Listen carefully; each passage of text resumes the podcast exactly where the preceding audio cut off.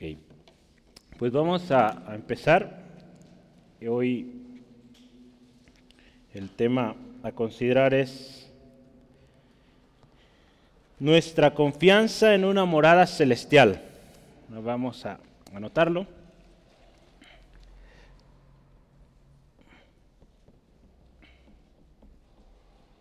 En una morada celestial y vamos a considerar segunda de Corintios capítulo 5 versículos 1 al 10.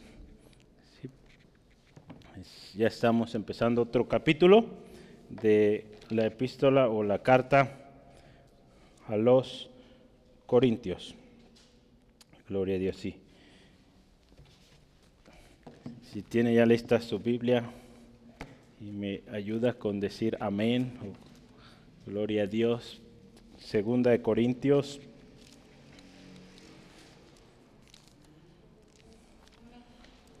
Amén. Capítulo 5, 5, versículos 1 al 10. Vamos a leerlo juntos. La palabra de Dios dice así. Porque sabemos que si nuestra morada terrestre, este tabernáculo, se deshiciere, tenemos de Dios un edificio, una casa no hecha de manos eterna y en los cielos. Y por esto también gemimos, deseando ser revestidos de aquella nuestra habitación celestial, pues así queremos, así seremos hallados, vestidos y no desnudos. Porque asimismo los que estamos en este tabernáculo gemimos con angustia porque no quisiéramos ser desnudados, sino revestidos, para que lo mortal sea absorbido de la, por la vida. Mas el que nos hizo para esto mismo es Dios quien nos ha dado las arras del Espíritu. Así que vivimos confiados siempre y sabiendo que entre tanto que estamos en el cuerpo estamos ausentes del Señor, porque por fe andamos, no por vista. Pero confiamos y más quisiéramos estar ausentes del cuerpo y presentes al Señor. Por tanto, procuramos también, o ausentes o presentes, serle agradables porque es necesario que todos nosotros comparezcamos ante el tribunal de Cristo, para que cada uno reciba según lo que haya hecho mientras estaba en el cuerpo, sea bueno o sea malo. Vamos orando y pedir al Señor nos hable esta tarde. Señor, gracias te damos. Esta tarde, Señor, reconocemos una vez más que tú estás aquí, Señor. Tu palabra se cumple, Señor, y estamos agradecidos por tu presencia en este lugar. Señor, creemos también, Dios, que tu palabra es viva, es eficaz, es poderosa, es inspirada. Señor, y hoy es útil para nuestra instrucción, Señor. Tú sabes de antemano la necesidad de cada uno de los que estamos acá. Señor, pedimos, ministra nuestro corazón. Señor, gracias por tan grande bendición de poder estudiar tu palabra juntos con total libertad. Te damos gloria, alabanza solo a ti Jesucristo. Amén. Gloria a Dios. Después de haber estado estudiando tres semanas eh, sobre este tesoro en vasijas de barro, ¿se acuerda? Eh, la fragilidad de estos recipientes, ¿verdad? Podríamos decirlo, las vasijas de barro eh, vamos y, hablaremos, si usted se fija en algunas Biblias, este tema sigue siendo el mismo que ya llevábamos estudiando sobre vasijas de barro, pero vamos hoy a hablar un poquito sobre esta confianza, sobre esta esperanza que tenemos. Si bien, ¿verdad? Somos frágiles, eh, ¿verdad? La fragilidad de estas vasijas nos enseña que es temporal, ¿verdad? Que es temporal.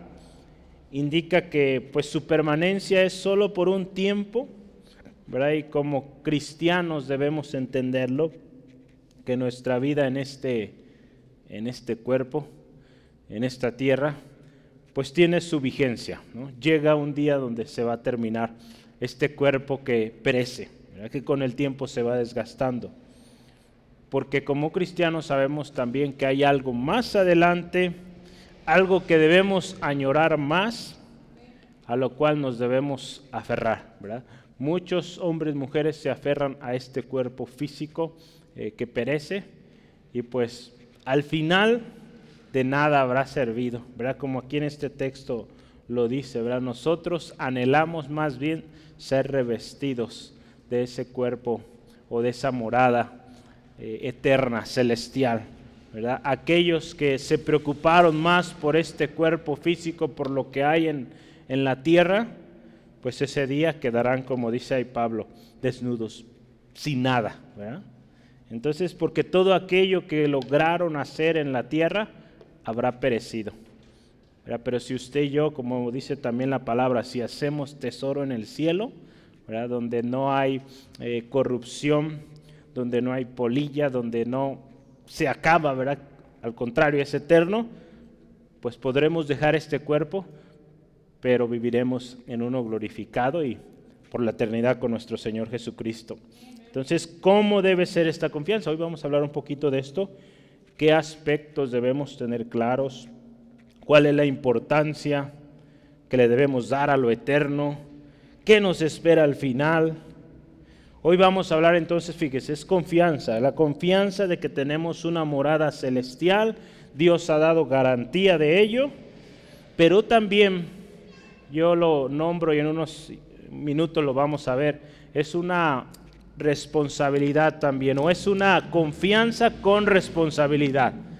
Si estamos confiados, sabemos que nuestra redención está cercana, pero hay una responsabilidad de nuestro lado.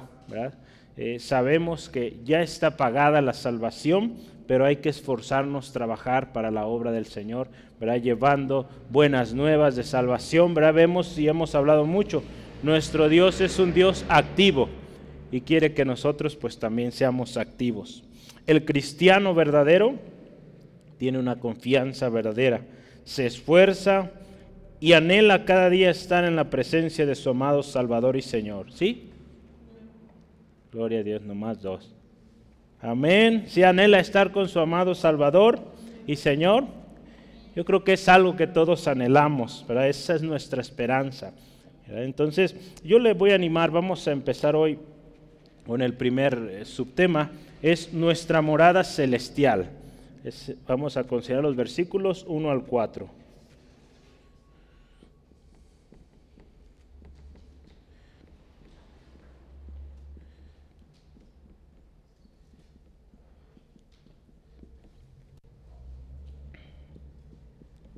Versículos 1 al 4. ¿Qué es esto de morada celestial? Ándele, mire, ya que llegó. Nuestra morada celestial. Ahí le va llegando, no se me distraiga tanto, ¿verdad? nomás recibe y no se distraiga, por favor. Yo voy a leerle un, pasaje aquí. La conexión entre este pasaje, ¿se acuerda? Yo creo lo que vimos las semanas pasadas. La conexión con lo anterior o con los temas que vimos, con el capítulo entero, es clara, está ahí pegado. De hecho, algunas Biblias, como le decía, vienen tal cual el, tema continúa. Nuestras leves, ¿se acuerda? Hablaba de esta leve o esta temporal aflicción. Nuestras leves aflicciones, había dicho Pablo, obran en nuestro o en nosotros un eterno peso de gloria. Porque sabemos que aunque nuestra casa terrenal perezca, tenemos una morada eterna en los cielos. ¿verdad? Eso lo, lo podemos unir aquí. Hablábamos la semana pasada de esas aflicciones, de esa leve tribulación momentánea. Entonces todo eso, al final de cuentas, obra para bien. Y dice ahí la palabra es eh, peso de gloria para nosotros, hermano, hermana. Entonces esa es eh, una razón para estar y seguir adelante, confiando en el Señor, caminando en su voluntad. Nosotros ahí el versículo 1 tenemos una esperanza. Tenemos una esperanza de que tendremos una morada eterna en los cielos. Y aquí utiliza una palabra, si ve usted ahí, dice, sabemos que si nuestra morada terrestre, es una manera de decirlo, pero dice, este tabernáculo, ahí utiliza este, este tabernáculo, en el capítulo 4 usó vasijas de barro, pero nos habla de una temporalidad Si hablamos del tabernáculo en el tiempo de Moisés, hablamos de tiendas de campaña, ¿verdad?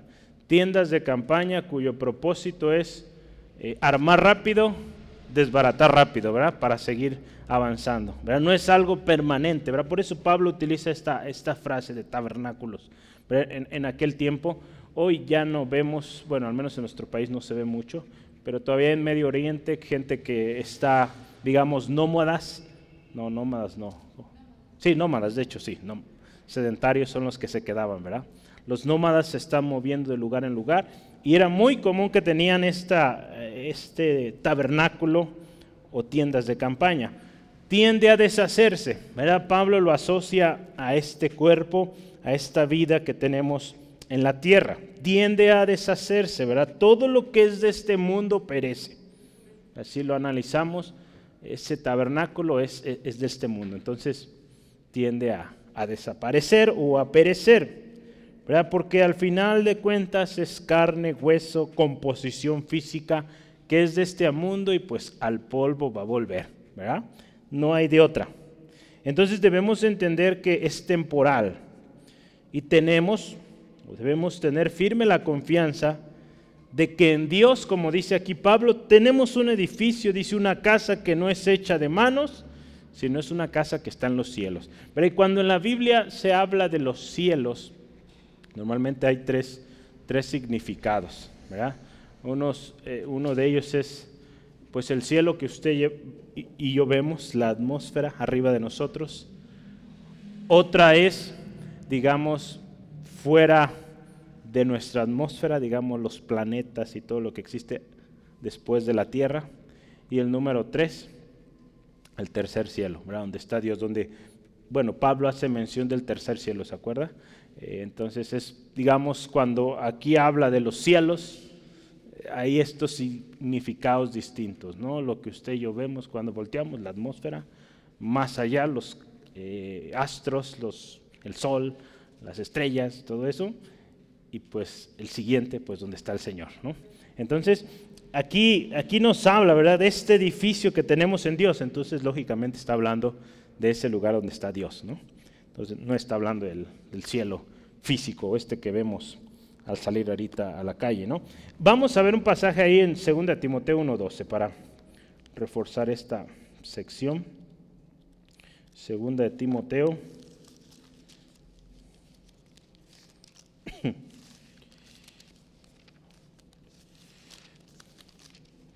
Segunda de Timoteo capítulo 1 versículo 12. Dice así la palabra del Señor. Por lo cual asimismo padezco esto porque no me avergüenzo, porque yo sé a quién, yo sé a quién he creído y estoy seguro que es poderoso para guardar mi depósito para aquel día. Pablo está hablando, no se avergüenza de lo que él está predicando, de lo que está testificando, y él está seguro de que ese depósito, utiliza este otro término, eh, está seguro allá en los cielos, allá con el Señor. ¿verdad? Él está seguro y de tal manera trabaja, ¿verdad? Acuérdense, estamos hablando de nuestra morada celestial. Tenemos una esperanza viva de que esto va a suceder. Una casa, dice aquí, no hecha de manos, indica algo que solo Dios puede hacer. No es hecha por manos humanas. El hombre, acuérdese, no puede igualar lo que Dios hace. Porque lo que el hombre hace con sus manos es terrenal, por lo tanto, perece, al mismo tiempo que el mismo ser humano. ¿no? Todo lo que el hombre hace perece. Por lo tanto, pues esta morada de la cual Pablo aquí está hablando es una morada que vale la pena considerar y, y tener esa esperanza en ella. Colosenses 2, capítulo 11 dice, en él también fuiste circuncidados y aquí también habla de esto, ¿verdad? Con circuncisión no hecha a mano, al echar de vosotros el cuerpo pecaminoso carnal en la circuncisión de Cristo. Entonces dice ahí también, ya nuestro cambio no fue hecho vía métodos humanos, fue algo sobrenatural, es algo en Cristo. La esperanza en esta morada eterna en los cielos nos debe llevar, hermano, hermana, a vivir en comunión unos con los otros, sabiendo que pues esta familia que tenemos en Cristo, pues es una familia eterna. Vamos a estar juntos por un buen rato, eternamente nomás. Entonces, vale la pena invertir tiempo, invertir, pues ir aún recursos en esta familia, porque pues es con la que va a durar pues la eternidad. Entonces, si a alguien le cae mal, pues vamos arreglando las cosas, Para que, bueno, pues en el, en el cielo no va a haber peleas, entonces o uno u otro se acomoda. Qué mejor que los dos nos acomodemos y los dos vayamos a la presencia del Señor y allá disfrutemos la eternidad. En primera, perdón, en Colosenses 1, 3 al 5. Fíjese, ¿por, qué digo esto? De esta esperanza en la morada eterna nos lleva a vivir en comunión. Es porque quiero enseñarle ahí eh, Colosenses 1, versículos 3 al 5. Pablo ahí a los colosenses dice, siempre orando por vosotros, damos gracias a Dios, Padre de nuestro Señor Jesucristo habiendo oído de vuestra fe en Cristo Jesús y del amor que tenéis a todos los santos. Y vea esto, a causa de la esperanza que os está guardada en los cielos, de la cual ya habéis oído por la palabra verdadera del Evangelio. El día que usted y yo venimos a Cristo, escuchamos el Evangelio y esta esperanza, digamos, fue como incrustada en nosotros, para de que un día estaremos en la presencia de nuestro Salvador, nuestro Señor.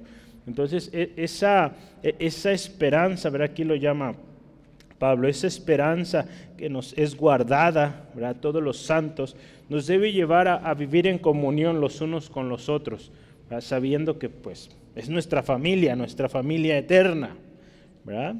Entonces, eh, aquí Pablo más adelante utiliza una, una frase ahí, versículos 2 y 3, dice que gemimos deseando ser revestidos. ¿Sí dice así? Versículo 2 y 3. ¿Sí, verdad? Dice, y por esto también gemimos, deseando ser revestidos de aquella nuestra habitación celestial. ¿verdad? Pues así seremos hallados vestidos y no desnudos. Eh, esta frase gemimos, en nueva versión internacional dice suspiramos. En palabra de Dios para todos dice Vea cómo dice ahí esta versión. Nos quejamos mientras vivimos en este cuerpo, ¿verdad? Sentimos... Eh, yo, yo fui un poquito más allá y vi el significado de gemir, ¿verdad? Gemir es emitir sonidos que expresan dolor, pena o placer. Es una combinación de todo, ¿verdad? Eh, de alguna manera, eh, en otras palabras, es un sentimiento intenso que hay en nosotros producido por este deseo de, de ser revestidos, revestidos de, por lo eterno, ¿verdad? Dice ahí nuestra habitación celestial, para que cuando llegue ese día no seamos, como dice aquí, hallados desnudos. El hombre sin Cristo, escuche esto, el hombre o mujer sin Cristo, o aquellos que dicen estar en Cristo, pero no obedecen la palabra de Dios, al contrario, se están preocupando por las cosas de este mundo. Son aquellos que están buscando o esforzándose en la vestimenta de este mundo. Entonces, lo triste es que dice la palabra de Dios que todos aquellos que se preocupan por esto serán hallados, dice la palabra, desventurados, miserables, miserables, pobres, ciegos, desnudos. Fíjese, qué tremendo. El día final, cuando estemos en la presencia de Dios, todos aquellos que se esforzaron por lo visible, por lo eh, aparente, pues quedarán sin nada. Entonces, esa esperanza debemos tener usted y yo de que un día seremos revestidos y no nos preocupemos por lo, por lo que perece. ¿verdad? Hablamos el domingo, ¿verdad? Trabajemos por lo que permanece.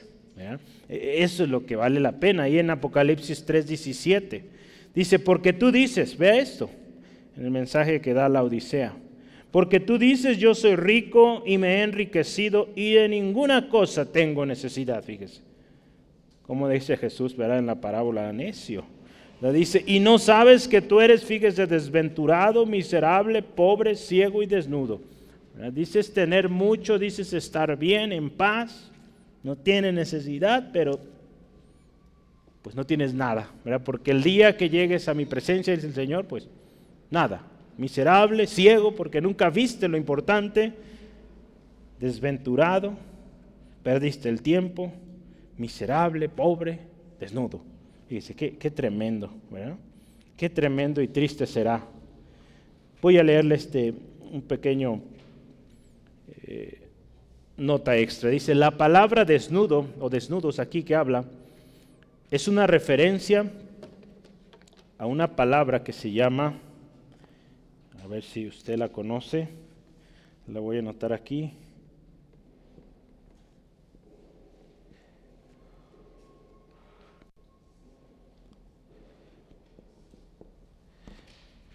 A ver, dígame si entiende eso. Incorpóreo. ¿Qué significa eso?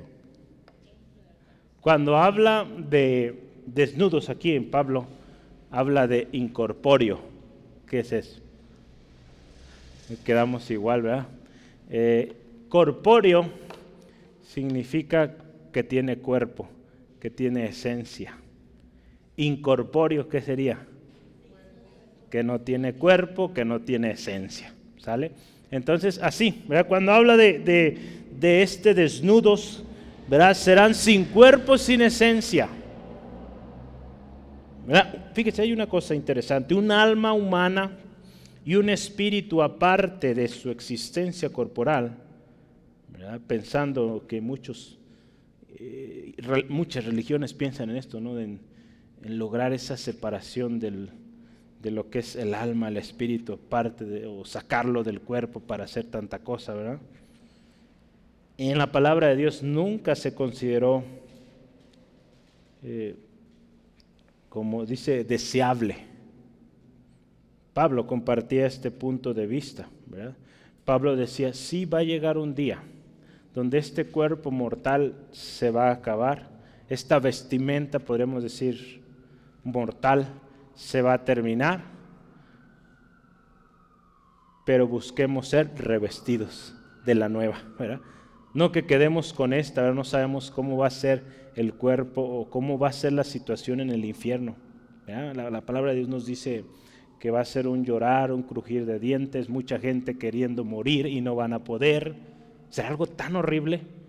Muy probable que a lo mejor sea este mismo cuerpo ya corrupto, que seguirás sufriendo por la eternidad. Imagínense, qué tremendo ha de ser esto.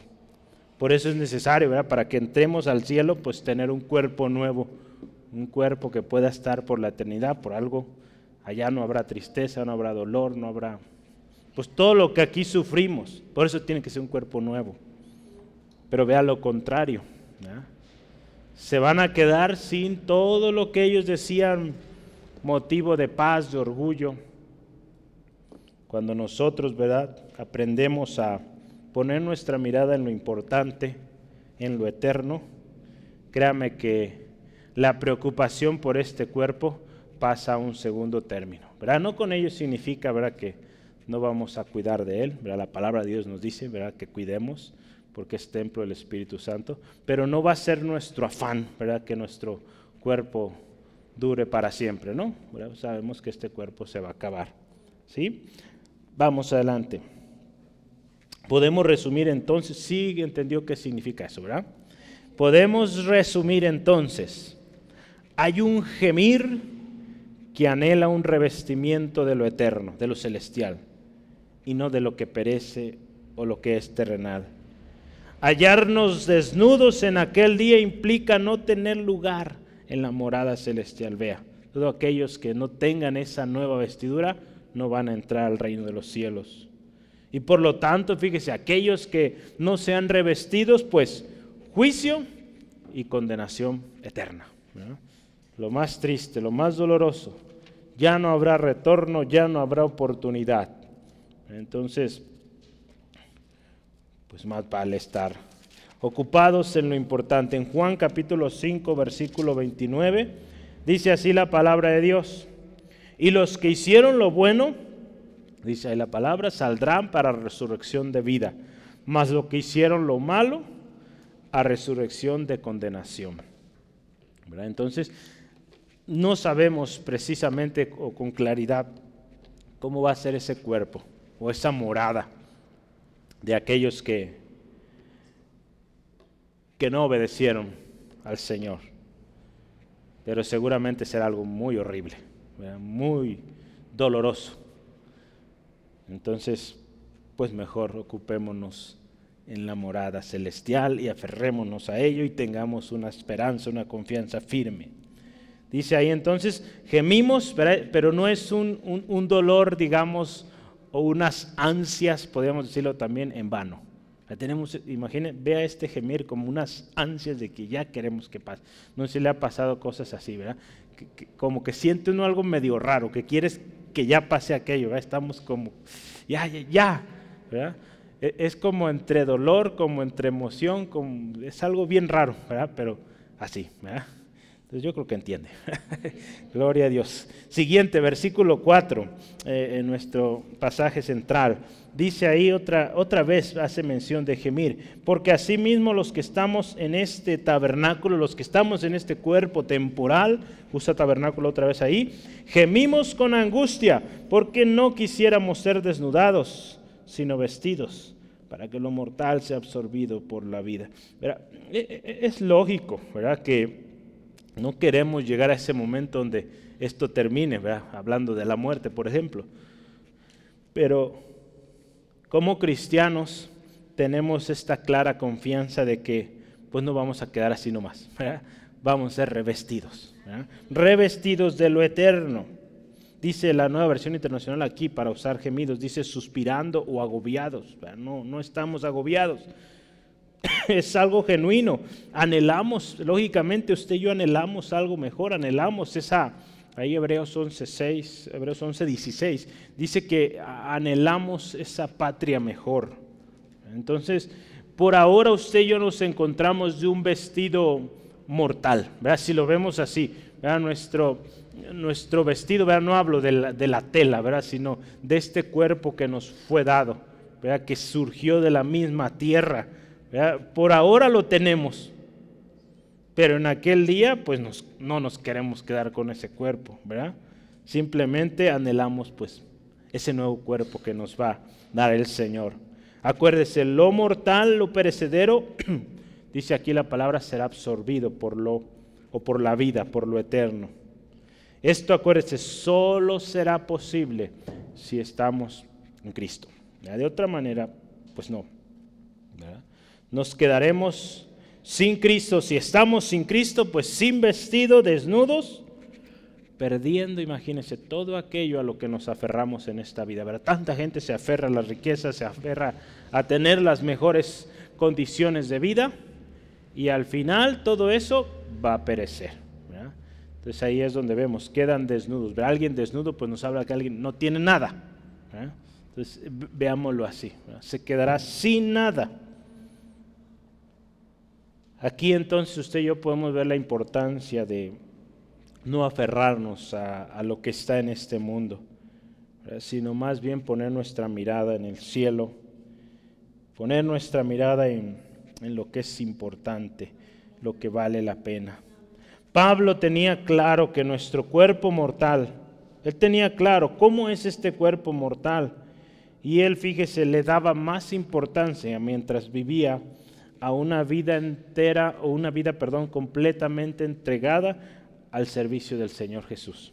Si usted ve cada una de sus cartas, como Pablo entendía que este cuerpo, pues, era temporal y mientras estaba, él lo aprovechaba hasta el último suspiro de su vida usted ve sirviendo al Señor. Ahí en 1 Corintios 9, 26 al 27 dice Pablo así, así que yo de esta manera corro, no como la aventura, ¿verdad? sino vamos con confianza, de esta manera peleo, no como quien golpea al aire, ¿verdad? no voy al azar. Versículo 27, sino que golpeo mi cuerpo y lo pongo en servidumbre. No sea que habiendo sido heraldo para otros, yo mismo venga a ser eliminado. Pablo dice, yo golpeo mi cuerpo, lo pongo a servicio, trabajo, me esfuerzo, no importando, y Pablo recordando sus palabras también, para mí el vivir es Cristo, mas el morir es ganancia. Entonces el vivir en Cristo, el morir con Cristo. Si lo ponemos así, Filipenses 1.21 si está anotando. Entonces esta confianza de una morada celestial debe estar firme nosotros, hermanos, hermanas, y pues aferrarnos a ella. Vamos adelante, yo quiero, segundo tema, es una confianza con garantía. Una confianza con garantía. No, no confiamos al aire, como dice ahí Pablo, ¿verdad? Una confianza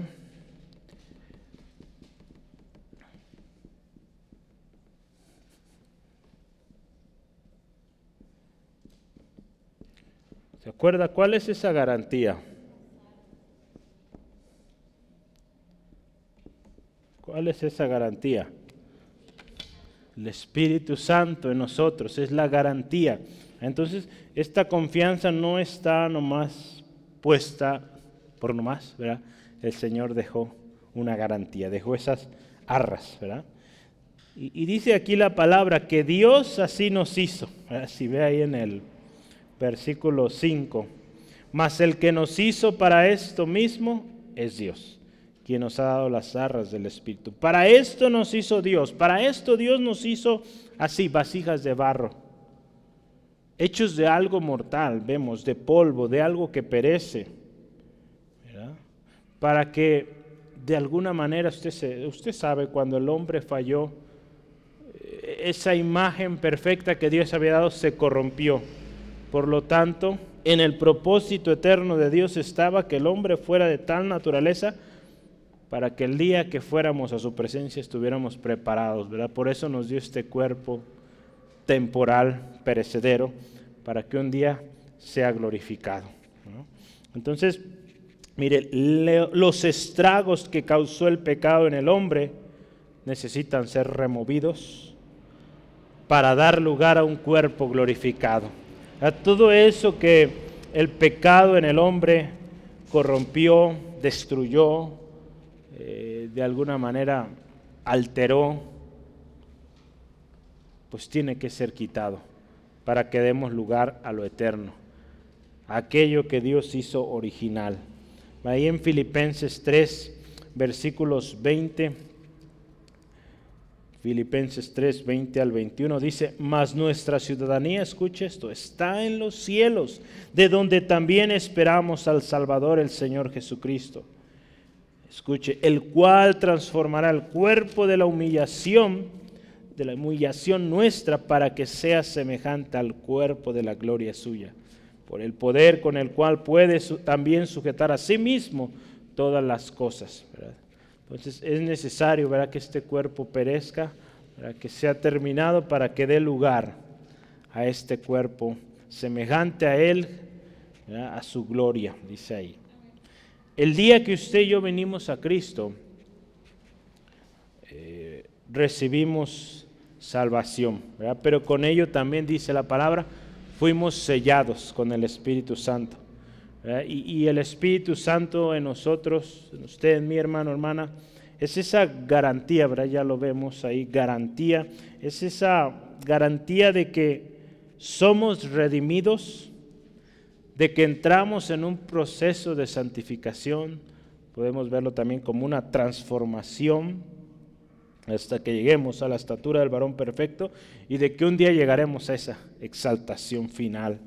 Ahí en Efesios 1, 13 al 14, recordando este pasaje, es, en él también vosotros, dice ahí, habiendo oído la palabra de verdad, el evangelio de vuestra salvación, y habiendo creído en él, vea esto, fuiste sellados con el Espíritu Santo de la promesa, que es las arras de nuestra herencia hasta la redención de la posesión adquirida para alabanza de su gloria. Entonces, cuando usted y yo venimos a Cristo, recibimos ese sello de garantía, de validez de lo que fue hecho en usted, de lo que se pagó en la cruz del Calvario. Al final, acuérdese, todo lo terrenal perece. lo eterno prevalece. Dice la palabra de Dios. Y no habrá más maldición. El trono de Dios y del Cordero estarán en ella. Y sus siervos, usted y yo, le servirán. Verán su rostro y su nombre estará en sus frentes. Ese día no habrá maldición, no habrá más cosas que perecen. Todos enfrente del Señor, nuestro Señor, sirviéndole, adorándole por la eternidad. Eso está ahí al final de la Biblia. Apocalipsis 22, versículos 3 al 4. Entonces aquí Pablo habla de esto primeramente. Dios nos da una garantía, su Espíritu Santo. Cuando Jesús parte al cielo, no los dejo solos. Porque eh, sus discípulos podrían decir, y, de alguna manera los primeros días así lo vieron, ¿verdad? Y pues ya se terminó todo. Fueron tres años de mucha gloria, milagros, prodigios, muchas cosas extraordinarias, pero pues ya, Jesús se fue. ¿verdad? Gloria a Dios, pues no quedó ahí, ¿verdad? Se derramó el Espíritu Santo, la garantía y pues gloria a Dios, hoy sigue resonando eh, hasta nuestros días. Gloria a Dios. Y ahí en el versículo 6, versículo 6 al 7, habla de ahí, de, estar confiados, fíjese. Dice, vivimos, esto me gusta, confiados cuando siempre. Y sabiendo que entre tanto estamos en el cuerpo, estamos ausentes del Señor, porque por fe andamos, no por vista. Este texto tan famoso ahí está en este contexto. ¿verdad? confiados siempre. Usted y yo debemos vivir así, siempre confiados. A veces no es tan siempre, a veces es un a veces, a veces tristemente un casi nunca, apenas hay casi todos moribundos, no, confiados siempre. Siempre, aquí nos dice el Señor en su palabra, siempre. Yo busqué varios textos y casi todos están en Salmos, vamos a ver al menos cinco. Vamos a empezar Salmos 7.1, que nos habla de confiados. ¿verdad? Si usted ve los Salmos, está lleno de textos sobre confianza en Dios. Entonces, solo recordar cómo debe ser nuestro corazón confiado siempre. ¿Sí? Vamos, Salmos 7, versículo Salmo 3, así se llama, fíjese, oración matutina de confianza en Dios. Pero ese léalo en casa, por favor. Eh, Salmo 7.1 dice, Jehová Dios mío, en ti he confiado. Sálveme de todos los que me persiguen y líbrame. En ti he confiado. Eh, vamos al Salmo 9, perdón, versículo 10. Dice ahí, en ti confiarán los que conocen tu nombre por cuanto tú, oh Jehová, no desamparaste a los que te buscaron. Eh, confianza, confianza en Dios. No perecen los que confían en el Señor. Vamos al Salmo 11, versículos 1 y 2. Dice, en Jehová he confiado. ¿Cómo decís a mi alma que escape del monte cual ave? Porque aquí los malos tienen el arco, disponen sus saetas sobre las cuerdas para setear en oculto a los rectos de corazón. Dice, en Jehová he confiado. ¿Cómo dicen que escape? ¿Cómo me dicen que me aleje? ¿no? Los malos sí, van a buscar la manera de reforzar su estrategia, pero no pueden. Aquel que está confiado en el Señor está seguro, está confiado, ¿verdad? Siempre y pues llueve o truene, su confianza permanece. Y esa confianza recompensada, trae garantía. vamos uno más, versículo 27, versículo, perdón, capítulo 27 de Salmos. Salmo 27, versículo 4. Dice así, una cosa he demandado a Jehová, esta buscaré. Sí, que esté yo en la casa de Jehová todos los días de mi vida para contemplar la hermosura de Jehová y para inquirir en su templo. Entonces, esta es una confianza, ¿verdad? Tremenda que aquí el salmista David expresa y dice, eh, una cosa, esa quiero, esa busco, esa pido al Señor, que esté yo siempre ahí en su casa, ¿verdad? Porque ahí voy a encontrar con confianza, seguro estoy, de que hay gozo, hay alegría, hay, bendición, ¿verdad? Entonces, este Salmo 27 habla mucho ahí de, esta confianza en, el Señor. Y es una confianza que usted y yo debemos guardar siempre, porque no hay mejor lugar que la presencia de Dios. Proverbios, uno más, le dije que eran cinco. Proverbios 14, 26. Proverbios 14, versículo 26. En el temor de Jehová está la fuerte confianza y esperanza tendrán sus hijos. En el temor de Jehová está la fuerte confianza. Aquel hombre, mujer que tiene temor de Dios, está mostrando su confianza en Dios. Entonces hay bendición en esto. Hay prosperidad, hay protección, hay respaldo. Gloria a Dios. Nuestra confianza, acuérdese, nos va a llevar a tener claro, o nuestra confianza, como la vemos aquí firme en el Señor, nos debe llevar a que entendamos esto. Esta vida es temporal. ¿Sale? Entonces, por más problemas que haya, por más golpes que diríamos nos da la vida, eh, no nos desanimamos, seguimos confiando. Seguimos confiando porque sabemos que un día va a llegar lo eterno. Un día vamos a ser revestidos de lo eterno. Todos esos hombres, mujeres que han pasado persecución, estoy seguro eso ven, ¿verdad? Esperan su redención. Esperan un cuerpo mucho mejor, ¿verdad? ¿Cuántos hombres, mujeres golpeados, sus cuerpos ya casi deshechos al borde de la muerte y ellos cantando, alabando a Dios porque ya está más cerca ese cuerpo nuevo, que no se va a lastimar, que no se va a doler, que no va a sangrar. Imagínense qué gozo tan especial. Aquel que está confiando en el Señor no se preocupa ni se altera con las cosas de este cuerpo, porque entiende que es temporal. Entiende que este cuerpo necesita ser cambiado, ¿verdad? porque este cuerpo no va a entrar o no puede entrar al cielo, ¿verdad? no tiene lo que se necesita, ya está corrupto. Entonces, aquí también, ¿verdad? Termina ahí andar por vista. Andar por vista, perdón, no, andar por fe y no por vista. Esto es, andar por fe, no por vista, nos habla de, de ir en contra a lo que el mundo hace, ¿verdad? Porque el mundo camina por vista, por lo que ve, pero nosotros no. Andamos por fe, no por vista, ¿verdad? Entonces esto es en contra naturaleza para los que están sin Cristo. Entonces, número uno, ahí vimos ya confianza, confianza andando por fe y no por vista. Y ahí en el versículo 8, vivimos también confiados, ¿verdad? Y dice ahí, queriendo estar, o más quisiéramos estar ausentes del cuerpo y presentes con el Señor. Entonces vivimos con esta confianza y, esta confianza que nos hace anhelar eh, dejar este cuerpo y estar presentes con Él. Mientras los santos, voy a leerle esta cita, mientras los santos todavía viven en el cuerpo, escuche este, mientras los santos todavía viven en el cuerpo, ¿cuántos santos? ¿Cuántos santos? Santas. Vive, mientras usted y yo vivimos en este cuerpo, vemos a Cristo o percibimos a Cristo por la fe. No lo vemos frente a nosotros, no, es, es por fe, creemos en Él. Entonces Pablo aquí usa un patrón que yo quiero que lo analicen.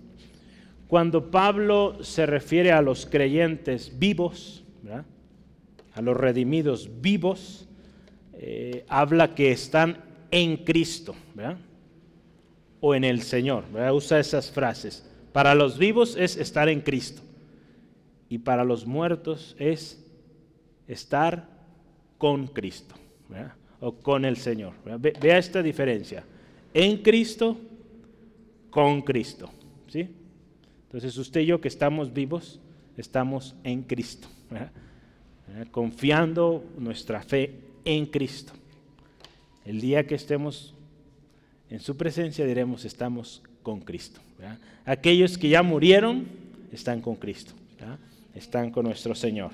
Gloria a Dios. La confianza esta sigue aún estando en un cuerpo mortal porque sabemos que pronto será la redención. Este cuerpo terrenal, sufriente, perecedero, se va a terminar y va a dar lugar a lo eterno.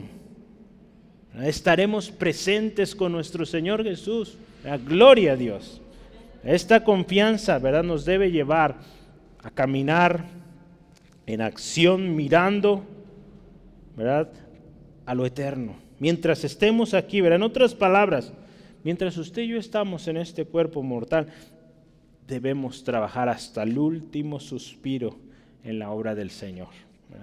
Cumpliendo, acuérdese, fielmente el ministerio que Dios nos ha dado en beneficio de, del reino para gloria y honra de su nombre. Mientras estemos aquí necesitamos involucrarnos. Entonces, un cristiano que no está activo en la obra de Dios, pues es un peligro para él no estar activo. ¿Por qué? Porque un día el Señor le va a llamar a cuentas, ¿qué hiciste con lo que se te dio? Te di talentos, te di dones, te di ministerios, ¿qué hiciste con eso? Qué triste será, Señor, pues nunca supe qué triste será eso. Qué hermoso será, sí, Señor, me diste un ministerio, lo trabajé, gloria a Dios, gané a estas personas, ellos también aprendieron cuál era su ministerio y están trabajando y están sirviendo. Gloria a Dios. Entonces, eso será lo mejor que usted y yo podremos hacer. Y es esta esperanza que usted y yo tenemos, de que un día vamos a estar con Él y nos debe llevar a, estar activos, a estar preparados, no pasivos, dormidos. Ahí en Filipenses 1, 23 al 26, vamos a leerlo. Filipenses 1, 23 al 26. Dice, porque de ambas cosas estoy dispuesto en estrecho, teniendo, fíjese, el deseo de partir y estar con Cristo. Por un lado, Pablo dice, yo anhelo estar allá. Dice, es muchísimo mejor, pero quedar en la carne, en este cuerpo, es más necesario por causa de vosotros. Y confiado en esto, sé que quedaré que aún permaneceré con todos vosotros, para vuestro provecho y gozo de la fe, para que abunde vuestra gloria de mí en Cristo para mi por mi presencia otra vez entre vosotros. Vea, Pablo dice, pues hay dos cosas, ¿verdad? Yo puedo estar ya en la presencia de Dios y dice, es lo mejor, ¿verdad? No hay comparativa. Pero dice, pero mi presencia todavía en este cuerpo mortal es necesaria, ¿verdad? Para el bien de la obra, para el bien de ustedes, de tal manera que ustedes sigan siendo, sigan siendo edificados. Entonces, vemos ahí, y vamos a leerlo en un momento, sea que estemos ausentes con el Señor o presentes, estemos antes de, ir a su presencia o en su presencia, que en ambos casos les seamos agradables. ¿Verdad? Sí, amén. Entonces, una confianza con garantía. Y último, una confianza con responsabilidad. Número tres.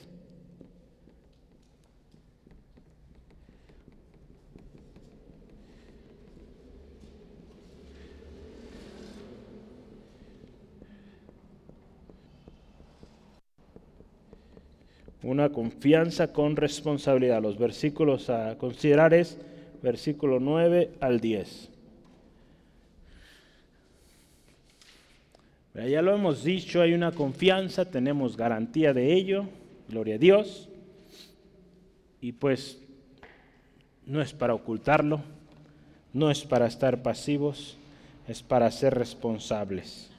Eh, eh, justamente lo que mencionaba hace un momento, versículo 9, vea. Por tanto, Después de lo que hemos hablado, hay conexión con lo anterior, procuramos también, es, algo más. Ya hablamos, tenemos confianza, hay garantía, pero también, diciéndolo de otra manera, dice, o ausentes o presentes, serle agradables. Esto nos habla de que debe haber un esfuerzo, debe haber una dedicación, debe haber una diligencia, pero lo hemos visto ahí en 2 Corintios 2.15, por agradar a aquel que dice la palabra nos llamó de tinieblas a su luz admirable. 1 Pedro 2.9. Así dice ahí somos real sacerdocio, nación santa, pueblo adquirido por Dios, pero dice para, para proclamar, ¿verdad? para hablar de las grandezas de aquel que nos llamó de tinieblas a luz. ¿Por qué de qué sirve, verdad, que hayamos recibido tal salvación tan grande para que solo no lo quedemos nosotros? No. Lo que de gracia recibimos, de gracia damos. Entonces, fíjese, dice Pablo ahí, sea que estemos ausentes, o sea, todavía en este cuerpo mortal, o presentes ya en su presencia, debemos procurar serle agradables. ¿Cómo, es esto? Mientras vivimos, pues, vivir agradándole, para que cuando estemos ahí presentes delante de Él, pues también le agrademos. Porque si mientras vivimos en esta vida no fuimos agradables al Señor, no esperemos que allá en su presencia le seamos agradables. Si usted se, fije, se fija, estar ausente precede o es antes de estar presente con el Señor. Por lo tanto, fíjese, la mayor diligencia o el mayor esfuerzo está mientras estamos ausentes con el Señor. Para que el día que estemos presentes otra vez recibamos esas palabras tan preciosas, bien buen siervo y fiel. Sobre poco fuiste fiel, sobre mucho te pondré. Entra en el gozo de tu Señor. Mateo 25, 23. Entonces hay que esforzarnos mientras no estamos con el Señor para que cuando estemos, si usted ve esa parábola que Jesús explicó ahí, estos trabajadores que recibieron talentos, diferentes números de talentos, se esforzaron antes de que llegara su Señor, ¿verdad? Para que cuando llegó su Señor, aquí está. Me diste tanto, lo multipliqué y aquí está lo que gané. Entonces, si se fija, el esfuerzo está ahorita, mientras no estamos con el Señor. El día que ya estemos allá, pues ya será para recibir galardón, bueno o malo, ¿verdad? hayamos hecho bien o mal pues ya no habrá más que hacer, digamos, en términos de, eh, de cosas para honrarle, glorificarle o, trabajar ese don, ese ministerio. Porque dice la palabra de Dios, versículo 10, porque es necesario que todos comparezcamos ante el tribunal de Cristo, fíjese, es necesario, y usa la palabra, es necesario. Acuérdese, la diligencia en la cual usted y yo trabajamos en la obra del Señor, indica que tenemos claro que un día todos estaremos en su presencia. por eso eh, eh, titulé esta parte, es una confianza con responsabilidad. Sí, estamos confiados, pero esa confianza nos debe llevar a, trabajar para el Señor, no estar ahí eh, pasivos esperando solo ese día. ¿no? Estamos activos, ¿verdad? como estas viudas, ¿verdad? si bien, ¿verdad? Estaban ahí, dice, durmieron un poco, pero estaban preparadas, tenían lista su, su, aceite, su lámpara. Porque todos, hermano, hermana, compadeceremos al tribunal de Cristo. En Hebreos 9:27 dice, está establecido para los hombres que mueran una sola vez y después de esto el juicio. Entonces es algo que ya está establecido. Entonces este pasaje, note lo importante que dice, es, otra vez, dice, es necesario, es necesario, después de haber pasado esta vida temporal, de haber terminado este cuerpo temporal, perecedero, es necesario que usted y yo comparezcamos o vayamos ante la presencia del juez justo, nuestro Señor Jesucristo, para dar cuentas de lo que hicimos, sea bueno o sea malo. E, e, es necesario, no podemos evitarlo. Acuérdese, si bien usted y yo vamos partiendo de un principio simple. Usted y yo fuimos salvos por gracia. ¿Sí, amén? Por nuestra fe puesta en Jesucristo. Efesios 2, 8 al 9. ¿eh? Partimos de ahí. Pero hay algo que dice la palabra de Dios. El siguiente versículo, versículo 10, Efesios 2. Dice que Dios nos creó para buenas obras. ¿Sí? Entonces, usted y yo tenemos, sí, salvos por gracia, por fe en Jesucristo, no pagamos, pero fuimos creados para hacer cosas buenas, para hacer buenas obras. Entonces, esas obras, ¿verdad? O esa diligencia en las buenas obras que el Señor nos creó para, pues serán reflejadas y serán reveladas el día del juicio final. Ahí usted y yo daremos cuenta. Dios nos creó para hacer cosas buenas, para bendecir. ¿Qué hicimos con lo que Dios nos dio? ¿Fuimos de bendición? ¿Fuimos de tropiezo? Pues espero seamos y sigamos siendo de bendición. Apocalipsis 20, 12 dice la palabra de Dios, y vi a los muertos, grandes y pequeños, de pie ante Dios. Y los libros fueron abiertos, y otro libro fue abierto, el cual es el libro de la vida. Y fueron juzgados los muertos por las cosas que estaban escritas en los libros, según sus obras. Entonces fíjese, no es que va a decir, no, es que si hiciste buenas obras, pues sí, sí fuiste salvo. No, la salvación es por fe, por gracia. Pero fuimos creados para hacer buenas obras. Para eso nos creó el Señor. En este entendimiento que usted y yo debemos tener del juicio venidero, necesitamos tomar acción y vivir una vida confiada, sí, con confianza, pero responsables, ¿verdad? Como dice aquí el texto, procurando esta palabra procurar serle agradables. Serle agradable. Dice ahí la palabra de Dios en primera de Pedro, lo voy a leer, 1.17. Dice, y si invocáis por Padre aquel que sin acepción de personas juzga según la obra de cada uno, conducíos en temor todo el tiempo de vuestra eh, peregrinación. Dice ahí, Dios juzga a cada uno según su obra. Tiene esto claro. Entonces dice, condúcete con temor. ¿verdad? Todo el tiempo de tu vida, todo el tiempo, dice de tu peregrinación o de vuestra peregrinación, vivamos pues agradándole en temor de Dios. Porque al final en este texto dice, cada uno, cada uno, ve ahí versículo 10, la segunda parte, para que cada uno reciba según lo que haya hecho mientras estaba en el cuerpo, sea bueno o sea malo, sea bueno o sea malo, todos o todo lo que hayamos hecho, vamos a recibir algo. Galardón, vida eterna, juicio, condenación. Recordemos, acuérdense otra vez, todos, y este texto nos ayuda, pero hay uno en Romanos que habla de esto, todos daremos cuentas de sí. No podremos decir o dar cuenta por un hermano, por un hijo, no. Cada uno daremos cuentas al Señor de sí mismo. Ahí en Romanos 14, versículos 12 al 13, dice así, de manera que cada uno de nosotros, dice ahí, dará a Dios cuenta de sí. Así que ya no nos juzguemos más los unos a los otros, sino más bien, fíjese, decidir no poner tropiezo u ocasión de caer al hermano. Eh, fíjese, dice ahí, cada uno vamos a dar cuentas al Señor. Entonces ya dejemos, dice ahí, de andarnos juzgando, de, eh, de andar buscando la falla de uno del otro. Ocupémonos, ¿verdad? Como dice la palabra también en nuestra salvación con temor y temblor, ¿verdad? Cada uno individualmente.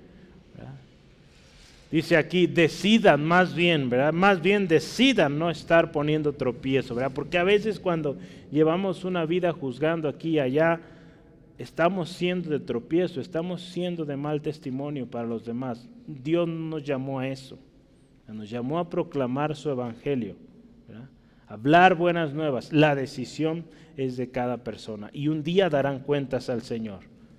Si aceptaron a Jesucristo, llevaron una vida agradable al Señor, pues gloria al Señor. No aceptaron, pues Usted, como dice la palabra también, cuando habla de los centinelas o de los atalayas, usted no recibirá juicio porque usted vio el peligro, avisó del peligro. Si aquel o aquella no aceptó, no escuchó, pues ya la muerte de aquella persona no va sobre usted, va sobre él, ella misma. ¿no? Al final, el pecado de cada quien, pues será juzgado a cada uno. ¿no? Entonces nosotros no podemos pagar por el pecado de alguien más. Entonces alguien decía una ocasión, hermano, pastor, podemos orar por mi familiar, que, pues, que Dios perdone sus pecados. Y esta persona ya había muerto. Digo, ya murió. Ya nosotros no podemos hacer más por él, por ella. ¿Sí? Mientras estuvo en la tierra, él tuvo la oportunidad de arreglar cuentas con el Señor. Si no se arrepintió, pues le espera el juicio. Si se arrepintió, aún pudo haber sido en su último momento, pues Dios es grande en misericordia. Entonces, eso tenemos que tenerlo muy claro, que cada uno recibiremos retribución. Hayamos hecho bien, hayamos hecho mal. Se trata entonces, fíjese esto, de una responsabilidad individual. A cada uno dice la palabra, Dios nos dio una medida de fe. A cada uno Dios nos dio dones, ministerios. Vamos a dar cuentas de qué hicimos con ello. Así que cada uno, dice la palabra de Dios, someta a prueba su propia obra y entonces tendrá motivo de gloriarse solo respecto de sí mismo y no en otro. Porque cada uno llevará su propia carga. Gálatas 6, 4 al 5. Aquí Pablo está exhortando a los Gálatas a que cada uno examine, se examine a sí mismo y que no busque la gloria o la aceptación a costa de otros. Muchos, ¿verdad? A costa de otros, buscan la gloria. En la iglesia, acuérdese, todos somos un cuerpo en Cristo. Nos edificamos unos a otros, ¿verdad? pero es importante esto, cada uno tiene su función. Cada uno tiene su función. Entonces sabemos que pues un día Dios nos va a llamar a cuentas por esa función. Que que Dios te dio, vas a dar cuentas de ello. Lo hayas ejercido bien o lo hayas ejercido mal. O aún lo hayas ejercido o no lo hayas ejercido. Porque muchos llegarán así, Señor, pues no sabía ni siquiera qué. Pues por eso la importancia de conocer cuál es el don, el ministerio que Dios nos dio, para que cuando lleguemos a su presencia, pues digamos, Señor, yo sabía, yo supe que me llamaste y aquí está el fruto de lo que eh, me diste. Entonces, que ese sea nuestro mayor anhelo, hermano, hermana, porque de otra manera, pues no nos puede esperar algo bueno. ¿sí? Nuestra esperanza, yo termino, no avergüenza, porque el amor de Dios está derramado en nuestros corazones por el Espíritu Santo que nos es dado. Esta esperanza de una vida más allá en este, de, de este cuerpo, nos lleva, como dice ahí, a tener un gemir, un fuerte anhelo por llegar a ese lugar o a esa morada celestial. Gemimos, acuérdese, de dolor o en otras palabras, de ansias por poder estar presentes con nuestro Salvador y Redentor Jesucristo. El hecho de que usted y yo, estoy haciendo un resumen, el hecho de que usted y yo tengamos el sello del Espíritu Santo es una garantía de que en lo que confiamos va a suceder. Mientras estamos en este cuerpo, acuérdese, estamos con fe, estamos en Cristo. Cuando ya no estemos en este cuerpo terrenal, estaremos ya con Cristo. Entonces, la naturaleza frágil y temporal que Dios nos dio tiene un propósito. Tiene el propósito de apuntarnos o apuntar aquello que es eterno prepararnos para ese día que estemos en su presencia. Y muy importante, mientras estamos en esta tierra, con este cuerpo temporal, es para que sirvamos, para que estemos al servicio de su obra. En, lo que Él nos ha puesto, llevando el Evangelio, predicando las buenas nuevas, siendo de testimonio, siendo de edificación para la iglesia. Acuérdense, estamos confiados, veíamos por fe, no por vista, andamos servimos, ¿verdad? En la obra del Señor, anhelamos estar presentes con Él.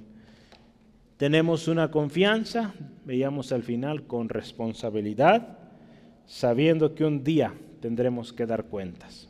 Un día daremos cuentas y no olvidemos que es individual. Cada uno, cada uno, hermano, hermana. Si usted enseña a otros, pues enseñar esto. Es individual, la salvación es individual. El juicio será individual. Entonces, pues sí, puedes vivir ser hermano de un muy buen cristiano, muy buena cristiana, o ser esposo esposa de un muy buen cristiano, pero si no te arrepentiste, si no viviste una vida para el Señor Jesús, pues por más cerca que hayas estado de esa persona, de nada habrá servido. Entonces, procuremos, termino con esto, ser agradables o serle agradables, ausentes o presentes. ¿Sí, amén? Vamos orando, darle gracias al Señor. Dios, gracias. Gracias una vez más porque hoy tu palabra nos instruye una vez más. Señor, hoy creemos en esta preciosa bendición y damos gracias de contar con un tesoro tan grande, tan especial.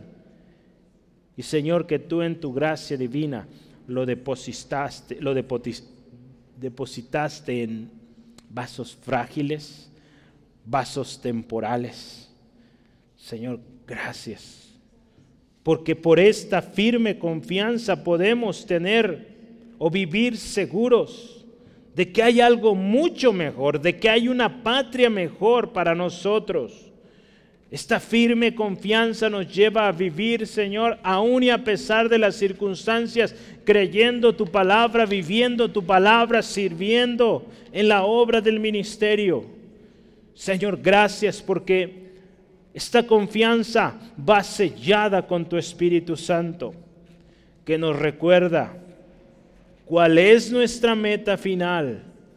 Y nos ayuda, nos enseña, nos ministra, nos empodera, nos lleva día a día.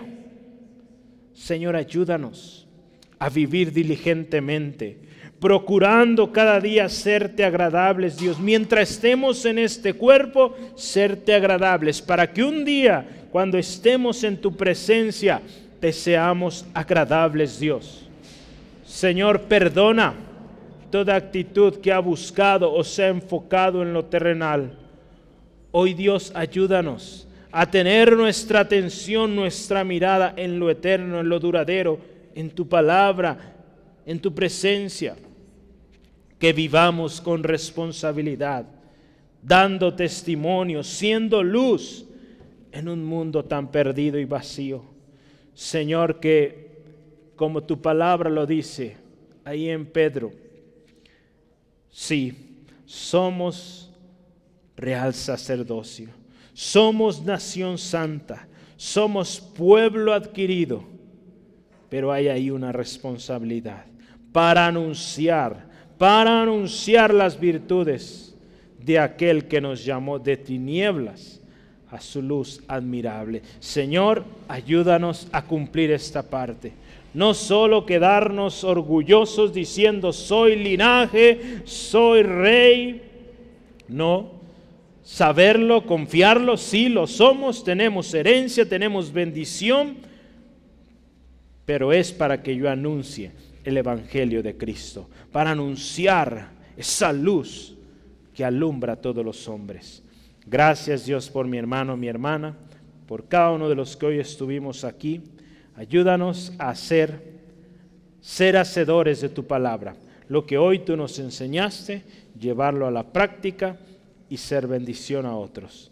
Honramos tu presencia en este lugar y te pedimos, Dios, tu presencia vaya con mi hermano, mi hermana, a resplandecer tu rostro sobre cada uno, cada una, Señor, y que tu gracia, tu favor sea con ellos, protegiéndoles, librándoles de todo mal y mañana reunirnos, orar, interceder, porque yo sé, Dios, creemos firmemente que lo que harás el domingo será algo precioso, glorioso.